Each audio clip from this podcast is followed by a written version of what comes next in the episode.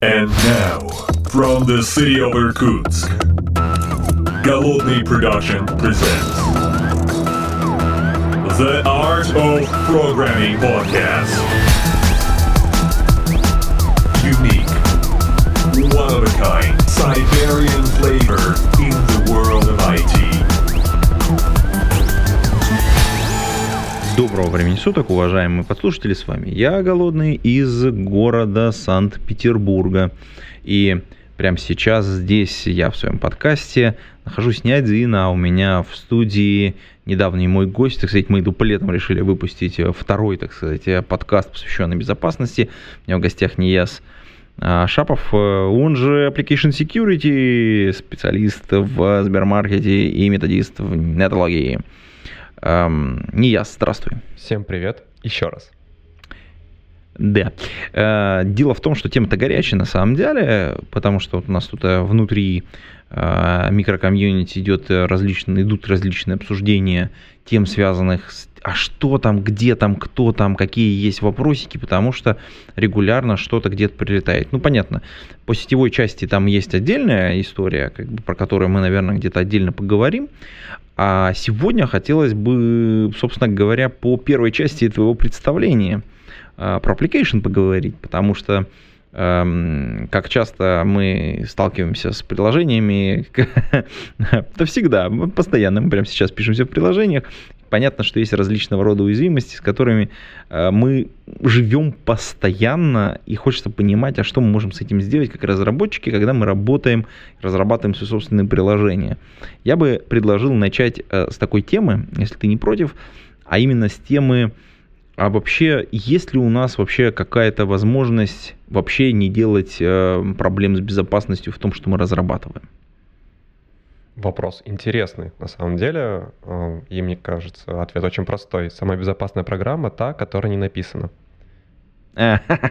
Отлично. Я где-то в одной из книжек э, по интерфейсам как раз э, значит, э, было такое же рассуждение. Идеальный интерфейс, тот, которого нет.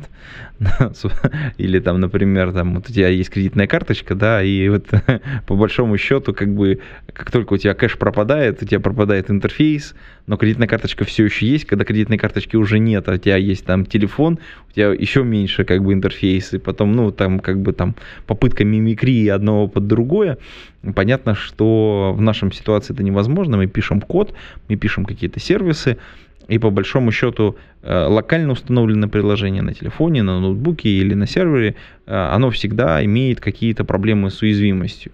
Давай попробуем их разделить на какие-то классы, не классы, возможно, может быть, какие-то отдельные элементы, ну, потом про которые отдельно поговорим. На самом деле, если мы говорим про принципе уязвимости, они делятся на, ну, как мне кажется, на две большие категории. Первое — это то, что мы делаем сами своими руками по незнанию, а второе — это небезопасно сделано потому, что так было задумано. Объясню на примере. Если мы говорим про приложения, которые были небезопасны по задумке, это касается большого количества legacy, когда технология появилась только что, которая распространилась, но о каких-то интересных моментах еще не задумывались. Так, например, произошло с XML-ками, которые в дальнейшем из-за своего дизайна э, породили такой класс уязвимости, как XXE, то есть XML External Entities. И вроде как бы, ну, XXE, и что из этого? А последствий там очень много, вплоть до Remote Code Execution, когда систему можно просто взломать и исполнить любой код на стороне сервера. Но вот XML, он прям сделан таким образом, чтобы быть максимально расширяемым, чтобы можно было какие-то внешние сущности добавлять, а то, что это можно использовать для небезопасных каких-то функций, об этом, конечно же, не задумывались. Поэтому ну, нужно понимать. Это в некотором mm-hmm. Да, это, это, извини, что я тебя прерываю, но на самом деле в, в некотором смысле это очень похоже на э, HTML-запросы, по, по большому счету. Вот если вот там совсем уж примитив какой-то уйти, то вот эти вот все известные истории про table, да, когда мы запросик отправляем, по сути дела, в открытом виде, а внутрь мы подсовываем что-то такое, что напрямую попадает в базу, ну, в смысле, в исполнение, собственно говоря, СУБД, вот это же примерно то же самое. То есть, по большому счету, XML, который мы взяли и, ну, черт возьми, сделали дыру, просто не задумываясь о том, что она, в принципе, там потенциально может появиться. Да, и это касается большинства новых технологий. Например, студенты, с которыми я работаю, у них часто возникает вопрос, а почему вообще там есть эта уязвимость? Почему в технологии возникла такая дыра? И ответ на самом деле простой, что когда делают технологию, когда ее прорабатывают, разрабатывают, когда возникает первый RFC, о безопасности в принципе не думают. Например, те же самые Bluetooth вроде как пользуемся Bluetooth, там, передаем файлики, слушаем музыку, вроде все хорошо, но на уровне самого кода, на уровне там битов и байтов можно найти интересные имплементации, когда Bluetooth позволяет выполнять какой-нибудь удаленный код на уровне ядра. А все потому, что нужно было сделать какой-то быстрый костыль, который позволит там, работать файловой системой и не париться о том, что файл может как-то не долететь или там кусочек где-то останется. Естественно, такие моменты, они встречаются повсеместно, и поэтому мы имеем огромное количество новых продуктов, библиотек, которые там каждый раз обновляются и вроде как становятся секьюрнее и секьюрнее. Ну да, это, кстати, наверное, самый главный резон, когда ты обновляешь какую-то операционную систему, программное обеспечение, а типа что там обновилось, а там обновились какие-то какие минорные обновления по безопасности. Ты такой думаешь, а что там у вас, что там внутри такого вы сделали, что потребовало вот, вот прям обновление накатить? А, вот, кстати, э, ты выделила первый класс, это, собственно говоря, те, которые сделаны, ну, просто, ну, как ошибочно именно by design. А другие? А другие это сделаны по незнанию или по, скажем так, некачественной реализации. Это как раз-таки касается операционных систем. Вроде как, ну, возьмем какой-нибудь Apple, у которого разработчиков много, которые пишут там высококачественный код и все дела.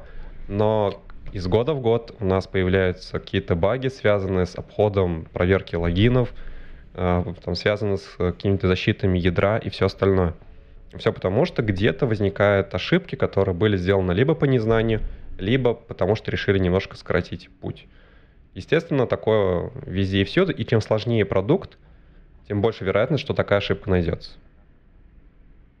Ну, кстати, да, как бы нужно, как это, есть правильное как бы понимание вот этого вопроса, что вообще, в принципе, все ломается, и мы должны научиться жить в таком мире, в котором, в принципе, все регулярно ломается все постоянно кто-то где-то чего-то откручивает, отвинчивает. Оно само откручивается, отвинчивается, просто от, ну, износ железа происходит какой-то, и все где-то рушится. Ну, э, собственно говоря, именно поэтому, когда самолет, например, садится, его осматривают, ну, то есть выясняют, а что там, где там могло открутиться, и там огромный-огромный перечень того, что нужно проверить. И мне кажется, что вот мы в, в разработке программного обеспечения находимся в такой же ситуации. Мы а, что делаем? Мы, в, вот у нас есть э, наш корабль, который летит, да, мы выкатываем новые обновления, новые, это не факт, что мы там где-то внутри что-то не сломали, что-то не открыли, что-то где-то не прописали. И кажется, что здесь у нас, соответственно, возникают некоторые практики.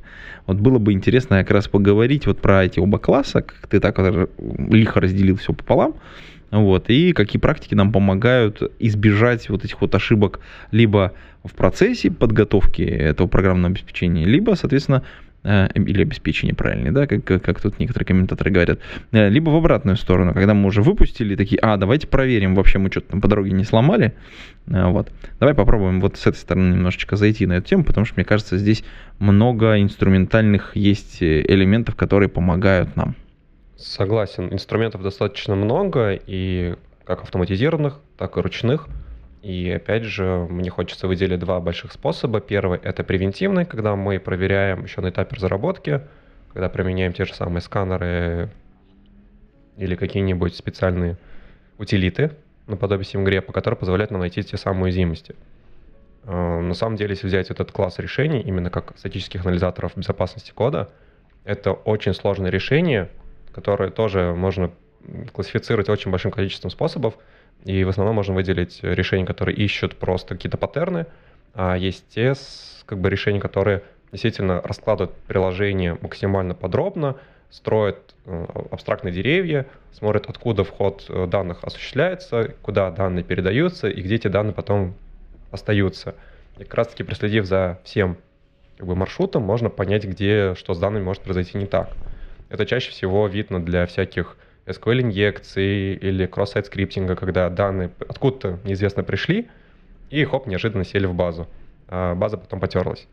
Таким образом, мы можем там проследить за как раз-таки маршрутом данных, смотреть, что с ним может произойти и так далее. Но это касается именно разработки обычных приложений пользовательских. Если говорим про операционные системы, какой-то системный софт, там, конечно, все намного сложнее, и там лучше применять динамические тестеры, а именно фазинг, когда можно какие-то стресс-тесты проводить и пытаться отловить неожиданные действия, перезапись памяти, переполнение буфера, так как э, такой софт обычно пишется на низкоуровневых языках, то, естественно, уязвимость более низкоуровневая позволяет получать какой-то действительно более серьезный импакт.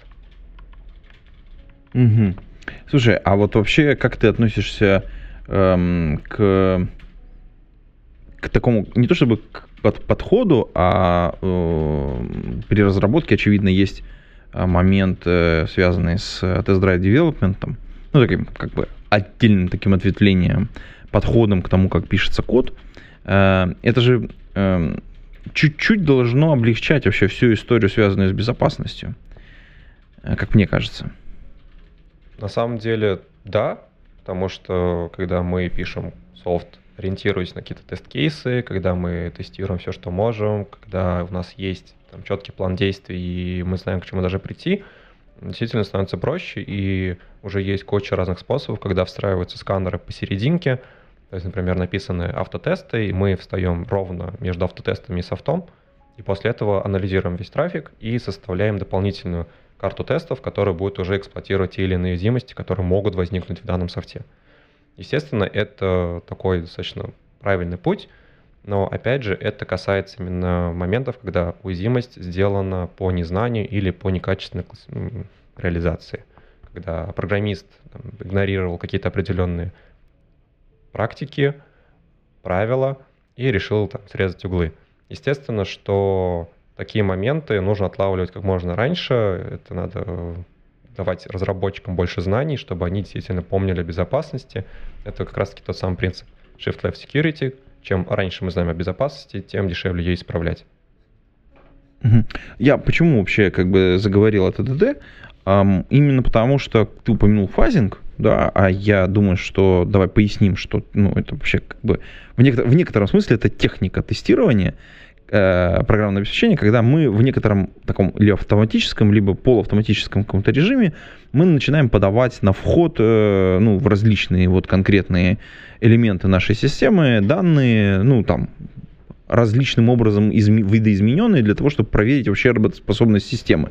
Ну, я так немножечко как это, общо рассказал про это. Но если я правильно понимаю, то это одна из, э, один из подходов, э, который используется в ТДД. Ну, то есть, когда у нас есть на, набор тестов, и мы уже можем какие-то элементы системы либо по отдельности, либо вместе там, э, соответственно, тестировать. Да, именно так. И как раз-таки безопасность, она ориентируется на те самые экстремальные кейсы, потому что фазинг именно в безопасности — это формирование совершенно случайных пейлодов, именно нагрузок, которые в дальнейшем могут привести, как уже было сказано, к переполнению памяти, исполнению рандомного кода — так как э, любой код, он в дальнейшем исполняется на процессоре и может быть как-то иначе интерпретирован, возможно, где-то там в компиляторе будет мега-оптимизация, которая позволит обойти проверки и так далее. Поэтому в этом плане фазинг — это очень сложный, но в то же время очень эффективный способ тестирования низкоуровневого софта. А если мы говорим про какие-то бизнес-истории, про мобильные приложения, про веб-приложения, то тут больше, конечно, уязвимостей, связанных именно с реализацией не только каких-то библиотек и использования данных, но в том числе и бизнес-логики. Например, э, использование двухфакторного входа, генерирование смс или же отправка писем, загрузка файлов. Э, таких моментов, в которых можно сделать ошибку, которая приведет к уязвимости, достаточно много.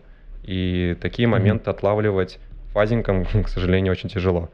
Поэтому нужно тоже по тест-драйв девелопменту э, проходить именно к софту с точки зрения тестов. Да, QA могут протестировать загрузку файлов, попытаться загрузить PDF-ку, попытаться загрузить какую-нибудь XML-ку и так далее, посмотреть, что софт справляется. А вот подделать файл таким образом, чтобы он казался PDF-кой, но внутри был экзешник, но это начал постараться. Поэтому э, там, с точки зрения безопасности нужно знать еще шире, еще больше и подходить к вопросу с такой толикой творчества. Ну, понятно, да. На самом деле, получается, технологии-то идеальные. Мы уже знаем, как тестировать, как это, какие инструменты использовать. Но на самом деле, как бы люди, во всем виноватые люди в некотором смысле. Давай, кстати, про это поговорим, потому что э, вот э, класс задач, где мы ну, в смысле, класс ошибок связанный с тем, что мы, как люди, как разработчики, что-то не придумали, не сделали или сделали неправильно, э, мне кажется, он достаточно широк, и вот ТДД, конечно, нам помогает, потому что кто-то уже придумал тесты, э, и, и уже какой-то класс ошибок можно сразу как бы попробовать вырубить, по крайней мере, связанных с API, с входными данными, с выходными данными, плюс мы еще тестируем это все в регулярном режиме. Э, вот давай а, попробуем как-то понять, а вообще насколько э, культура разработки, она влияет на, собственно говоря, ну, реализацию с ошибками или без. Понятно, что все с ошибками написано, и мы все прекрасно понимаем, что не, нет, нет идеального кода, хотя Стив МакКоннелл, может быть, с нами не прав, ну, не согласен. Ну, вообще по-разному можно взглянуть этот вопрос. Э, действительно, человеческий фактор играет очень большую роль, и можно посмотреть полярно. Типа, если возьмем какого-нибудь джуниора, то чаще всего они делают уязвимости из-за того, что копируют чужой код. Зайдя на Stack Overflow, скопируй какой-нибудь кусочек генерирования UID, который, оказывается, является достаточно предиктивным, а это позволяет угадывать чьи-то там сессии или пароли. И как бы вопрос в чем? Потому что, в том, что программист, в данном случае джуниор, пошел в сеть и стырил чужой код, не проверив, что он безопасный. А если мы возьмем сеньоров, уже таких матерых тех лидов, которые привыкли к своим технологиям и точно знают, что все круто, но у них чаще всего бывает проблема с тем, что они хотят быстрее задеплоить, быстрее все сделать, и забывают о каких-то очевидных вещах, там, не знаю, надеяться на инфраструктуру, или же, например, просто не думать критически, не мышли, э, мышление у них такое специфичное, они хотят все сделать качественно, быстро, чтобы все, все работало, agile, все дела. Но по факту они забывают, например, про лимиты, забывают про то, что код можно перебрать. И таких моментов, к сожалению, тоже бывает очень много. По крайней мере, на моей памяти было пару очень интересных уязвимостей, которые были связаны именно с такой вот э, проблемой подхода, когда бизнес-фича была важнее, чем безопасность.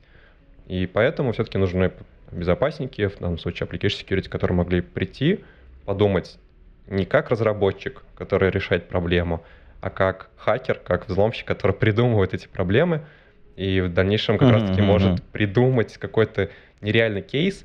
Вот один из э, ярких примеров недавних у нас в Сбермаркете была уязвимость, которая, ну, опять же, у нас есть некая проблема, бизнес-проблема. Нужно применить промокод. Э, люди применяют промокоды, вроде все круто, отправлять один промокод, промокод снялся, все хорошо. Но что придумал хакер? Ну, мы скажем, гипотетический хакер, сферический.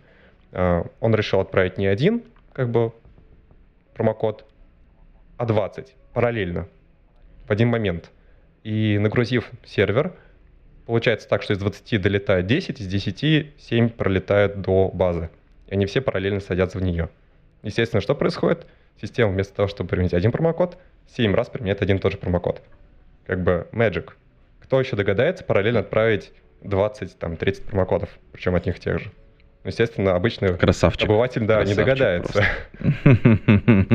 Не, ну реально, это, по-моему, это, великолепно. То есть, э, самое главное, что, скорее всего, он ведь э, нигде ничего не нарушил сам-то по себе. Как бы, ну это ж вы же начислили, как бы, нет, это ж не я сделал.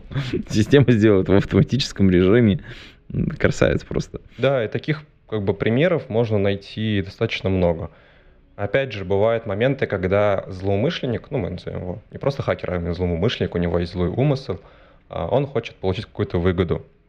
И самый простой пример, есть форма для приема резюмешек, то есть, условно, есть какой-то банк, который говорит, приходите к нам работать, будете в контакт-центре, отправляйте свое резюме в виде файлика. Мое резюме у вас уже на рабочем столе. Да, да, да, именно так происходит. И по-разному бывает. Иногда бывает, что отправляют всякие Э, трояны, какие-нибудь вирусы, которые вшиты внутри макросов. Это все прикольно, это все можно закрыть э, там, не знаю, каким-нибудь сэндбоксом и защитить достаточно простым и достаточно дешевым способом. Однако иногда бывают более хитрые изощренные способы, деструктивные, когда хакер отправляет zip-бомбу Ну, сами представляете, 100 килобайт, который разворачивается в терабайтный файл и занимает весь диск. Вроде как Приятно бы вообще, шалость, но с точки зрения там, пользователя это крайне неприятно. И таких моментов в системах очень-очень много. Ну, кстати, вот э, давай, э, мне, мы тут с, с коллегами обсуждали вообще, э, и ты пару примеров привел очень интересных э, по поводу вообще, а что считается э, не то чтобы злоумышленник, да, вот это же как бы есть там формально юридическое э, обозначение людей, которые занимаются взломом, да, и их можно классифицировать. Там вот то, что человек, например, несколько раз отправил э, промокод для одной и той же покупки, наверное, очень сложно классифицировать, что это он прям злоумышленник, да, ну, то есть, точнее, подвести базу под то, что его можно, ну, как-то, не знаю, юри, как дело на него завести. Вот. Понятно, что он хакнул систему, но как бы вы скорее ничего не сможете с ним сделать юридически, с юридической точки зрения. Ну, разве что отменить заказ э, в лучшем случае. Ну, так и происходит, да, мы там отменяем заказы, пишем, извините, пожалуйста, у нас техническая ошибка. Конечно, человек э, ехидно улыбается, понимает, что это не ошибка, что его засекли. И с точки зрения там, юриспруденции мы всегда стараемся в даже договор пользования, ну, то есть обычно это вы соглашаетесь вот с данным условием при использовании нашего сервиса.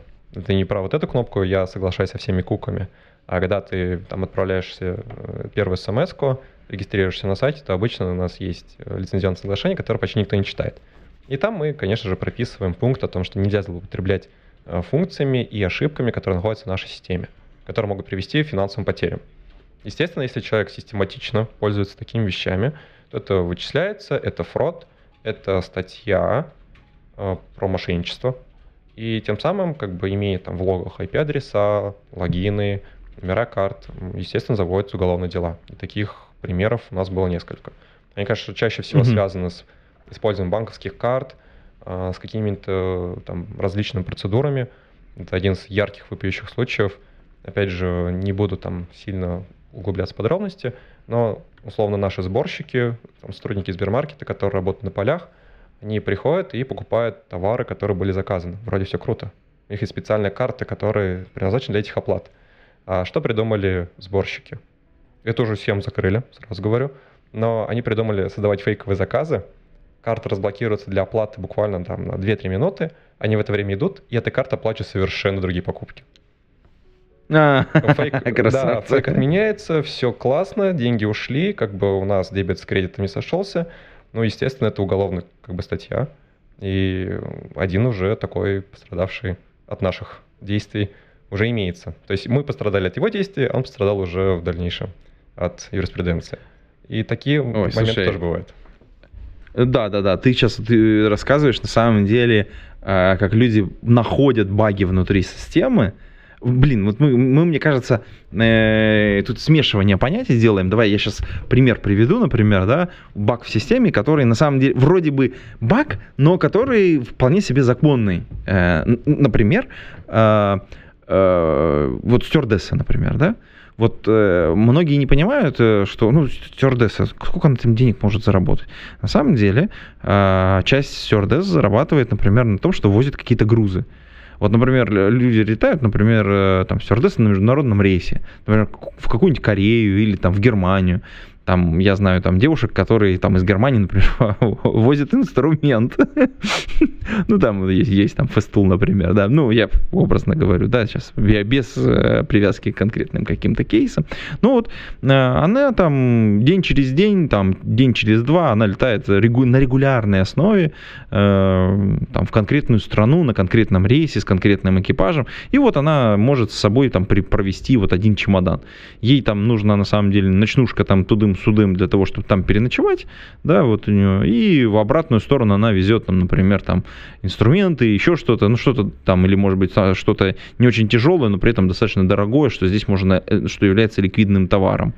И таким образом получает вполне себе достаточно приличную прибавку к своей зарплате. При всем при этом не нарушая абсолютно ничего. То есть такой хак внутри системы, который э, вроде бы зависит только от людей, но при этом э, помогает ей используя ресурсы системы, зарабатывать.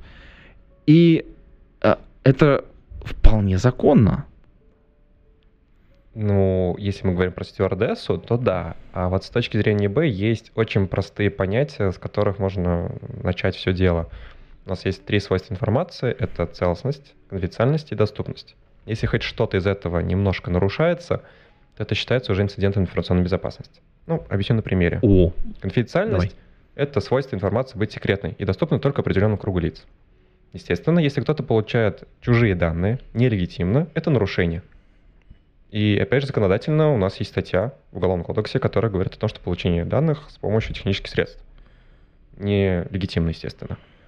Яркие примеры, когда вы можете получить чей-то, не знаю, статус, э, чью-то информацию. Э, Опять же, есть пример из Тинькова, один из наших бакбаунтеров смог найти способ, чтобы можно было перебрать сумму э, в платеже, указав чужую карту, просто номер карты, и тем самым можно угадать, э, подобрать сумму, которая есть на карте того человека, который ты вбил. Ну, то есть пример очень простой, с одной стороны, с другой Ну, стороны, да, да, да, не да. совсем понятно. То есть на сайте есть форма, вбиваешь номер карты, вбиваешь сумму, и вроде как ты можешь отправить деньги после ввода там ОТП э, пароля. А по факту, перебирая значение суммы, ты можешь раскрыть, э, ну, как бы, сколько ли денег лежит на счету. То есть, опять же, там, Ну, указал миллион, можно, можно миллион указал, Да. его нету. Указал ноль, как бы он есть. Ну и потом алгоритмически берем пополам, больше половины, меньше половины. Берем пополам, больше половины, меньше половины. И так можно за буквально там 10-20 заходов очень легко угадать сумму. А почему это ценно? Если ты знаешь, что на карте лежит больше полумиллиона рублей, значит, э, человек, который владеет картой, является потенциальной жертвой. Ну, для, естественно, Огонь. социальной инженерии можно там как-то его позвонить, представиться, что это служба безопасности банка, пожалуйста, там отправьте деньги на специальную ячейку, и как бы все, деньги ушли. Э, Ты сейчас просто рассказал очень, э, как это, зачем нужны алгоритмы, да, вот эти алгоритмические задачки на собеседовании. Э, Я думаю, многие сейчас, как только ты рассказывал, вспомнили задачку с э, там киданием кирпича с нужной высоты, там, сколько, за сколько там э, бросков вы можете там, или там за сколько взвешиваний монетки, вот эта вот вся вот история. Это же, по сути дела, вот про, про, про этот же самый кейс, то есть как быстро выяснить, как понять за небо- незначительное количество вот подобных операций, чтобы не засветиться на экранах э, у безопасности, а сколько э, у человека на счету, на карте денег. Это же очень крутая история, на самом деле, офигенная уязвимость, блин. Да, естественно, это все очень быстро закрыли. Человек оказался очень порядочным, сразу написал на почту, ему на платформе ну, как бы отписали, сказали, все, круто, спасибо. Там заплатили денежек, естественно, потому что есть официальные документы, которые говорят, если вы нам приходите с уязвимостью, мы их фиксим, а вам платим деньги. Естественно, есть хакеры, white hats, которые на этом зарабатывают неплохие деньги. И, естественно, там есть и договор неразглашений, есть э, там, об ответственности и все такое. В этом плане все очень классно построено в процессе, и как бы таких примеров, опять же, много. Очень радует, что люди А- приходят сами и такие, типа, я лучше вам типа, расскажу, получу за это, там, условно, 100 тысяч, чем украду миллион, а потом попаду в тюрьму. Э, Ты, кстати, давай еще раз э, прорекламируем платформу Bugbounty, по-моему, да, или как сейчас правильно называется, Да, где да. наши тусуются. Да, это одна из э, Bugbounty.ru, у нас еще есть стендов, вот он прям сейчас активно тоже развивается, и у нас сейчас на рынке два таких э, проекта, монстра, которые пришли на смену HackerOne. Да. Эм, Вдруг вы где-то что-то нашли, ребят, приходите, Bugbounty.ru, пожалуйста, э, присоединяйтесь, помогайте разработке приложений, делайте мир безопаснее вокруг вас. Э, Потому что никто, кроме вас, э, какие-то вот новые кейсы не придумает. Понятно, что есть люди с очень большим опытом, э, которые, э, так сказать, практикуют, но тем не менее вот это вот э, свежий взгляд, э, это бывает очень-очень важно. Мы немножечко задержались на теме вот про людей а, и так потихонечку-потихонечку дрейфуем, потому что здесь, э, как мне кажется, есть у нас эм, такое как бы некоторое понимание, что вот этот человеческий фактор, он э, дает эм, максимальное поле для потенциальных ошибок. Э, И ошибки бывают как бы логические, вот в том, в том виде, вот, которое мы сейчас описывали, там где-то что-то не, не, не доработали в протоколе, где-то вот что-то вот недоучли, где-то какие-то ограничения. А, и часть из них э, может быть э, покрыта, если я понимаю, различного вида статическими анализаторами. Мы, по-моему, в прошлом подкасте немножечко касались этой истории э, средств, которые могут использовать коллеги э, именно в своих CI-CD-системах. Давай, может, мне кажется, еще раз затронем эту тему, что у нас прямо сейчас есть на рынке и что можно, что может помочь при разработке. Давай еще раз тему поднимем. Действительно, инструментов стало достаточно много, они по большей части бесплатные. Если вы пользуетесь GitLab, то там, в определенных версиях, по-моему, от Professional или от Enterprise, э, включается там, фича безопасности, и можно включить пайплайны, которые включают сканеры. Причем для каждого языка куча отдельных сканеров, именно open source, которые позволяют находить уязвимости. Единственная наверное, проблема таких сканеров, то, что они находят больше, чем есть на самом деле, и нужно сидеть иногда разбирать, ну, как бы понимать, действительно ли эта уязвимость там существует или нет. Э, это как бы первый подход. Там, для каждого языка, для каждого стека технологий он свой. Есть, конечно, комбайны, прям монструозные. Из бесплатных там, проверок безопасности это SonarCube. Если мы говорим из э, там, платных российских отечественных решений, то есть э, интереснейший апскринер, который очень хорошо работает для .NET, для Java, у нас есть классный Application Inspector от позитивов, который хоть и стоит неплохих денег, но прям реально помогает искать уязвимости. Э, тот же самый PVS Studio, у которого есть бесплатная доступная версия для проверки ошибок.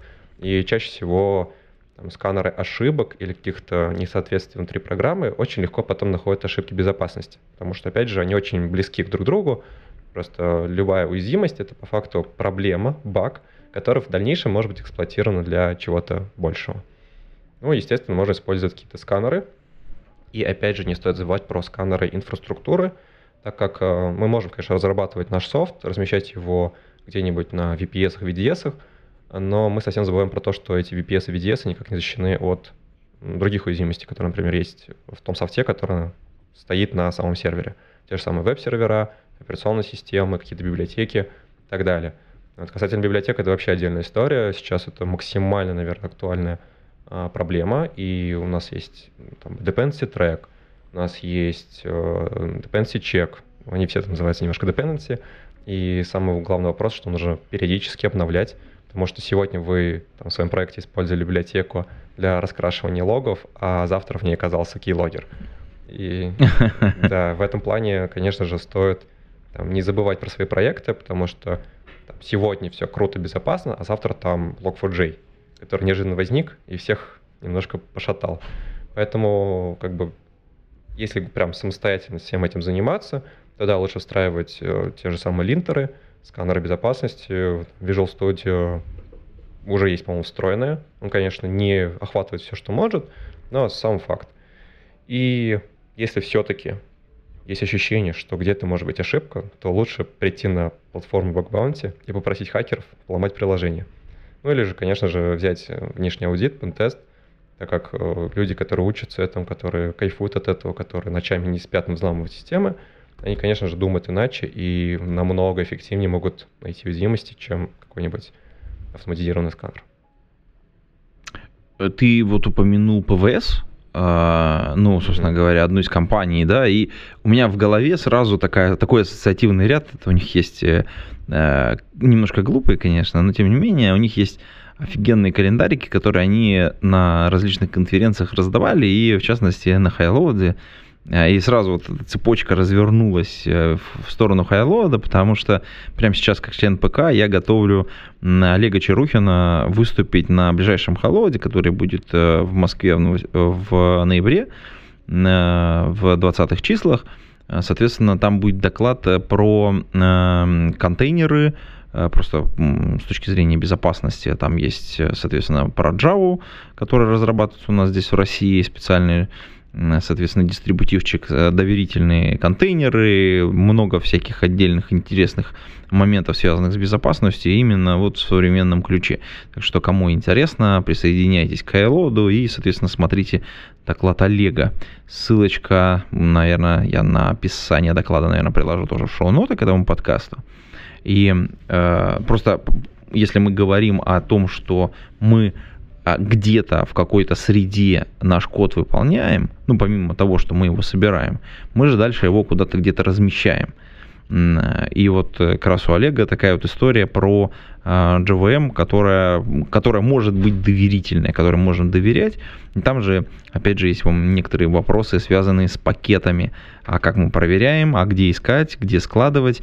Вот этот вопрос, мне кажется, тоже очень многих волнует, потому что если мы строим пайплайн, ну, то есть CI-CD, внутри которого мы написали какой-то код, мы его проверяем на какие-то уязвимости, есть библиотеки, а вот эти библиотеки как проверять, откуда их брать, вот это большой, большой вопрос.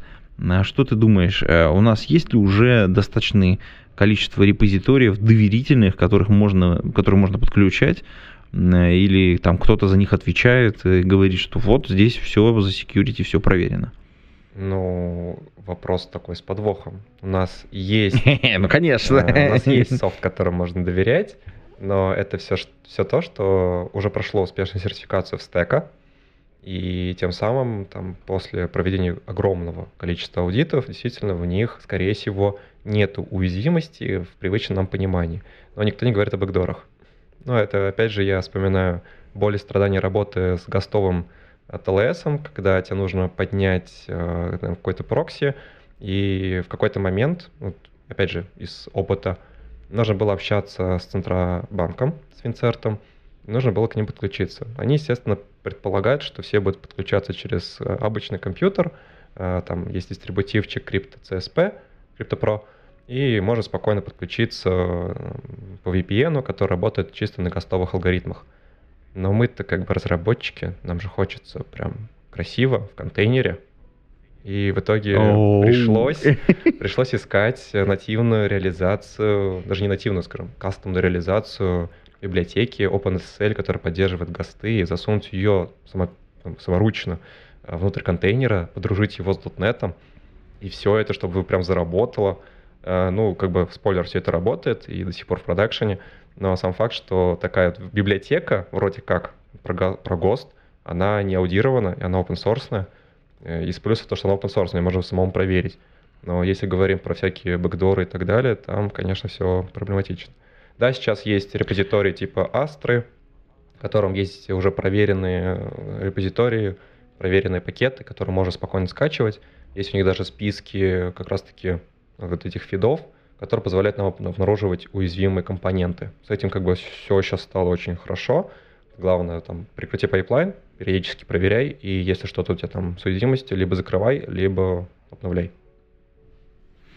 Ну да, еще есть э, класс задач, например, если мы говорим, ну, класс инструментов, которые проверяют те же пакеты, когда они упакованы, или те же э, артефакты, когда вы собрали уже что-то, ну там, например, сканеры уязвимости, которые по какой-то библиотеке уязвимости пытаются поискать, ну, там, э, какие-то...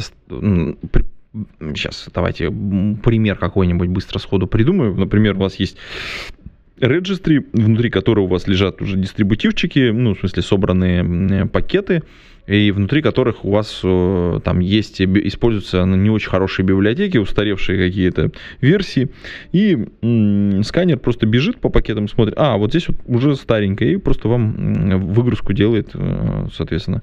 Вы тут положили новый артефакт, а в нем вот э, спиток старых библиотек, в которых есть уязвимости. Сделайте что-нибудь с этим. Вот такие простые решения, они же уже в самом-самом-самом конце как бы вот этого длинного пайплайна появляются а на более ранней стадии они где-то есть, э, и что это за инструменты? Такие инструменты, как я уже сказал, вот те же самые dependency track и так далее, которые используются во время сборки, и как раз-таки можно еще использовать инструменты наподобие Trivy, Aqua Sec, или, сейчас не вспомню, как называется, тоже очень похожий инструмент, который ищет уязвимости внутри зависимости, внутри библиотек, которые используются внутри контейнера. То есть вы собираете образ, и же во время сборки там, определяя по слоям, распределяя какие-то определенные моменты, версии операционки, его хэш-коды и все остальное, определяется как раз уязвимые компоненты.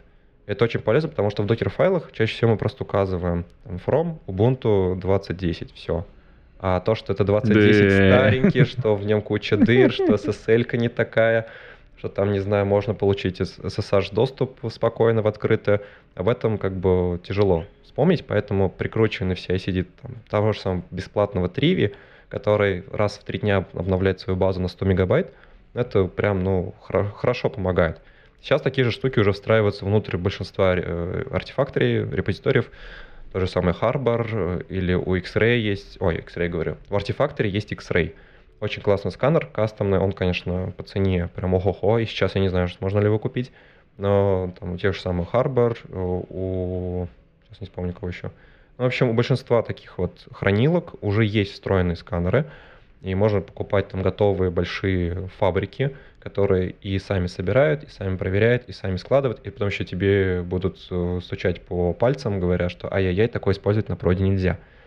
Вот. Единственное, сейчас, наверное, большой класс проблем, которые есть, если это уже попало на прод. То есть действительно требуется огромная система мониторинга, которая будет э, сканировать что используется, то есть будет инвентаризация, и такие решения сейчас только-только развиваются.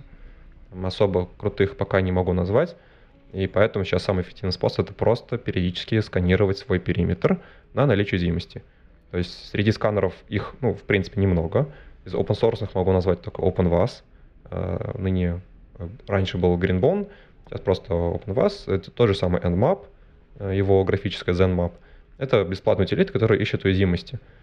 А вот если мы говорим про более крутые решения, там более умные решения, тот же NetSparker, Acunetics, или же что-нибудь еще более серьезное, какой-нибудь Nessus, это уже прям хороший подход, когда ты точно знаешь, что у тебя есть, и большая часть, там, как минимум, банков или критической инфраструктуры уже имеет у себя такие инструменты, они обязаны проверять свои периметры. Если мы говорим про там, стартапы, про какие-то более мелкие компании, э, бывает такое, что они даже об этом не задумываются. Слушай, а, а мы, мы, мы сейчас пытаемся как бы накидать какие-то вещи, на которые коллегам, которые нас слушают, имеет смысл обратить внимание. И как мы, мы предполагаем в основном, что это автоматизированные какие-то истории э, вокруг, э, ну, собственно говоря, автоматизированного какого-то пайплайна, э, потому что мы хотели бы, чтобы это как-то работало магически, и мы к этому не менее имели отношение, ну, ну такое. А, а понятно, что ну, достаточно большая часть э, работы с безопасностью, с уязвимостями, она связана именно с ручным трудом. Ну, там есть какой-то прям кусок, который не автоматизируется почти никак. Вот э, что вот в этом? Есть какие-то моменты, которые помогают э, пользователям или людям? Есть какие-то методики, которые помогают вот в этой части работы? Правильно подмечено, что большая часть работы она ручная, так как есть false positive срабатывание, ложное срабатывание, которое нужно действительно разобрать, протестировать и определить, точно было найдено или это все-таки не то.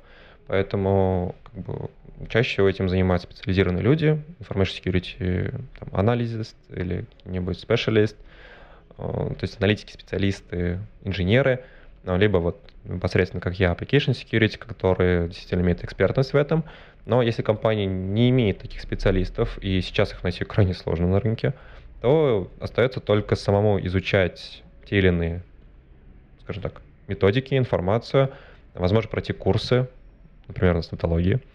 И как раз-таки на таких курсах научиться тому, как определять, что уязвимость действительно корректная, что, как ее можно протестировать, как можно пофиксить очень быстро, и в дальнейшем уже там, понять, действительно стоит, не стоит.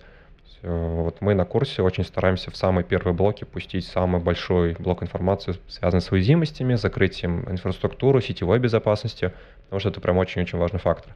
А в дальнейшем мы там уже даем больше такого мяса, как это работать в приложениях, как это можно пофиксить, какие бывают интересные моменты. Вроде закрыл, а вроде появился снова.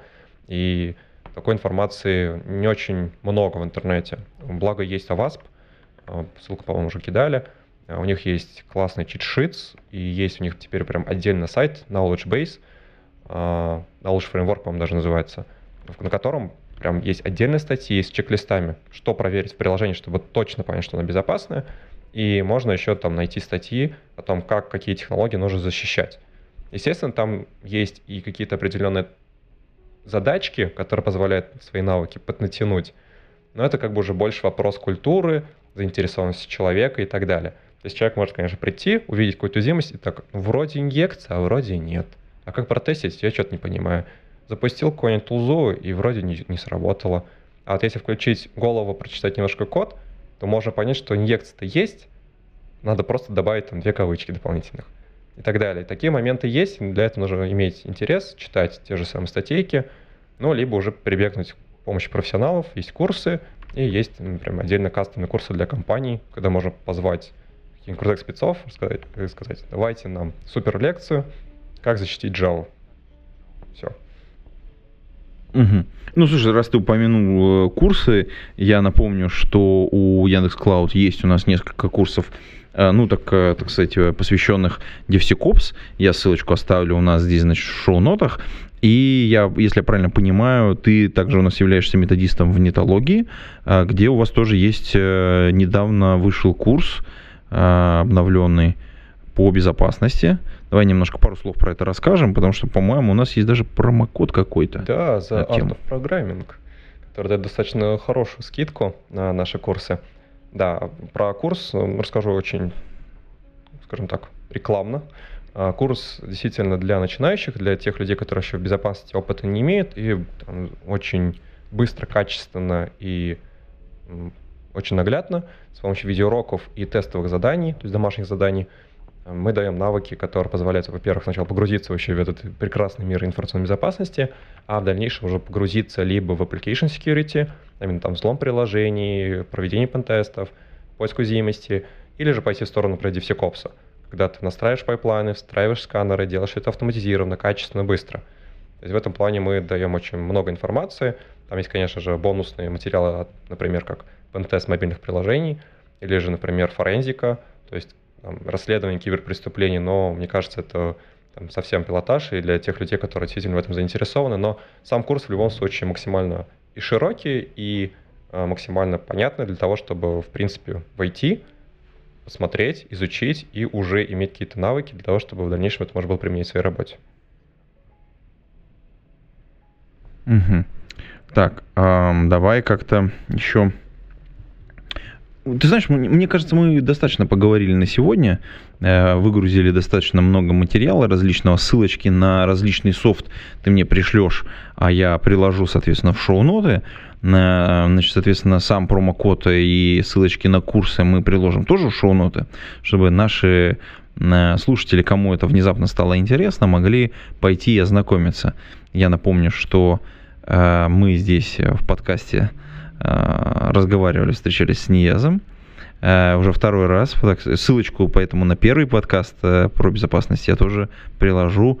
Так что если вы набрели случайно, прослушайте первый выпуск, возможно, вам тоже будет полезно. А на этом мы будем завершать выпуск этого подкаста и прощаться с вами, уважаемые подслушатели. До скорых встреч. Пейте кофе, пишите Java. Пока-пока.